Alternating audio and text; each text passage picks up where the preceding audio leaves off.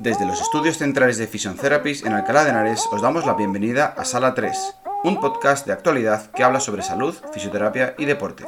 Bienvenidos.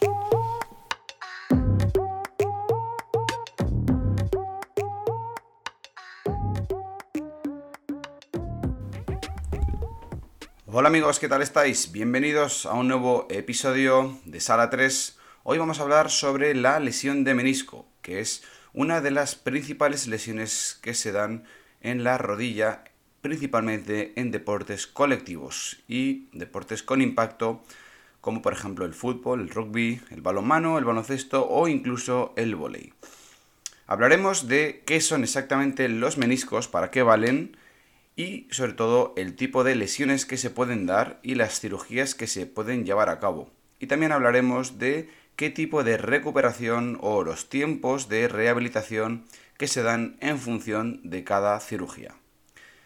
Bien, pues lo primero, ¿qué son los meniscos y para qué valen? Los meniscos son unas estructuras de cartílago, unos se llaman fibrocartílago y son eh, estructuras que están ubicadas entre el fémur y la tibia. Son unas almohadillas que están ahí precisamente para amortiguar la carga.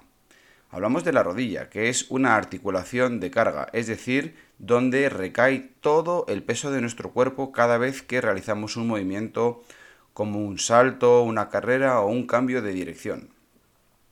Cuando hay un choque óseo entre un hueso y otro, se genera un problema llamado artrosis, una degeneración del propio hueso o de la propia articulación. Y para evitar que esto ocurra, el cuerpo, que es muy sabio, genera una estructura que se llama cartílago. El cartílago sirve para evitar esa fricción entre los huesos. En una articulación como la rodilla, que es una articulación de carga donde hay tendencia a comprimir esos huesos, el cuerpo tiene una estructura especial, que son los meniscos, y nos ayudarán a amortiguar esa carga cada vez que saltamos. Bien, cuando provocamos un exceso de carga o una cizalla, el menisco se puede llegar a romper, pero existe cierto desconocimiento acerca de qué es exactamente una rotura de menisco. Bien, en primer lugar hablaremos de los síntomas que genera una lesión de menisco. Y hablamos de lesión y no de rotura porque no siempre que el menisco se lesiona, se rompe. Se puede simplemente inflamar. Digamos que hemos hecho un salto, hemos comprimido esos meniscos y lo hemos inflamado, pero el menisco no se ha llegado a romper. Los síntomas puede que sean muy parecidos a los de rotura, pero no necesariamente será una rotura de menisco. Para descartar una rotura de menisco o para saber exactamente en qué grado se ha lesionado el menisco, solo podremos saberlo mediante una resonancia magnética. Bien, cuando tenemos una lesión de menisco, generalmente tenemos síntomas como limitación de la flexión, acartonamiento, bloqueo ocasional o continuo, inflamación y dolor al subir y bajar escaleras o al agacharnos en cuclillas. Si tenemos un dolor parecido a esto, deberemos preocuparnos y buscar lo antes posible una resonancia magnética para descartar cualquier tipo de lesión. Bueno, pues existen muchos tipos de lesiones de menisco, no existe solo un tipo. Eh, podemos hablar de lesiones de rotura de tipo asa de cubo, una rotura parcial, una rotura eh, bueno, no vamos a entrar eh, a, distinguir o comentar los tipos de roturas, ya que eso forma más parte del conocimiento técnico de los propios cirujanos. Nosotros simplemente hablaremos de qué hacer cuando nos operamos del menisco.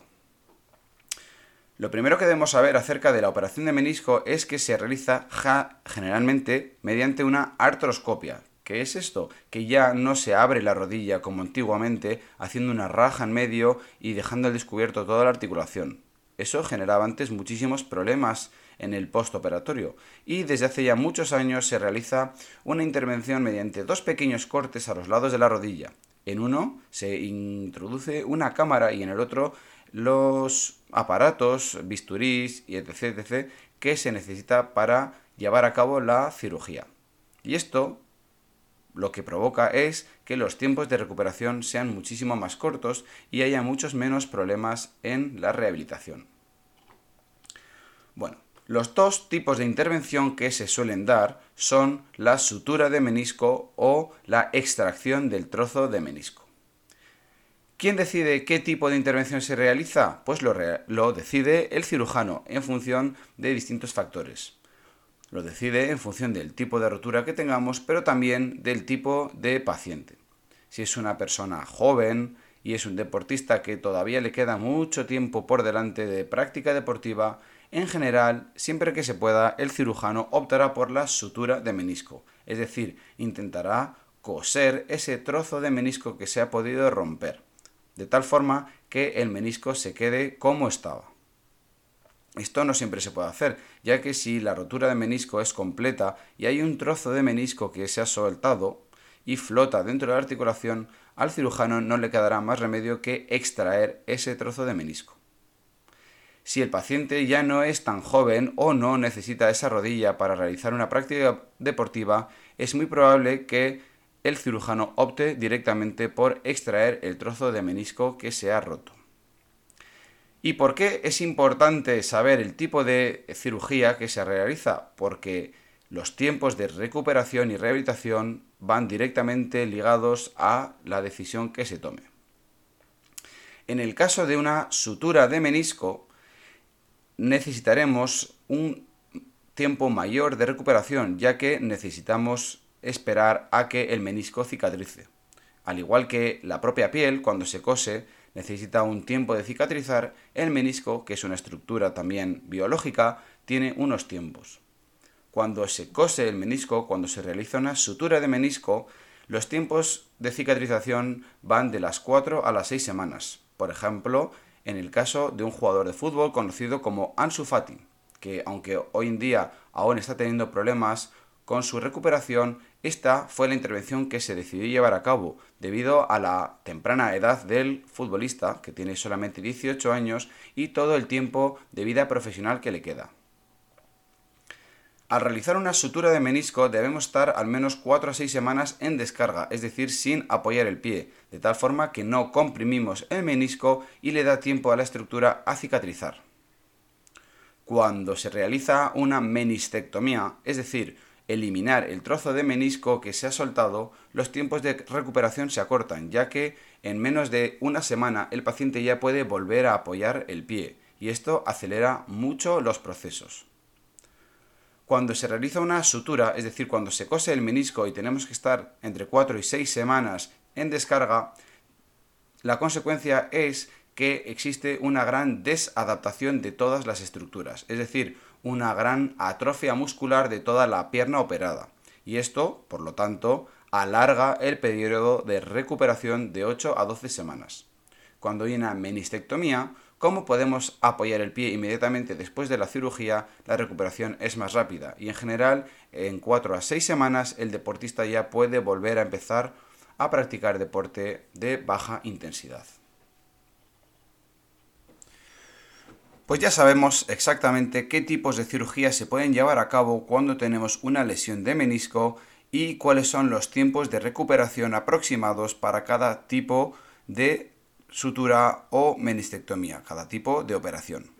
Ahora tocaría hablar de cómo se lleva a cabo una buena recuperación o una buena rehabilitación de menisco. Pero eso lo dejamos para el siguiente episodio de Sala 3. Esperamos que os haya gustado y que hayáis aprendido. Como siempre, si tenéis cualquier duda, no dudéis en poneros en contacto con nosotros, con todo el equipo de Vision Therapies, a través de cualquiera de las vías que tenemos disponibles para vosotros, email, WhatsApp o cualquiera de nuestras redes sociales. Muchísimas gracias un día más por estar aquí con nosotros escuchando nuestros podcasts de Sala 3. Nos vemos en el siguiente. Un abrazo y hasta luego.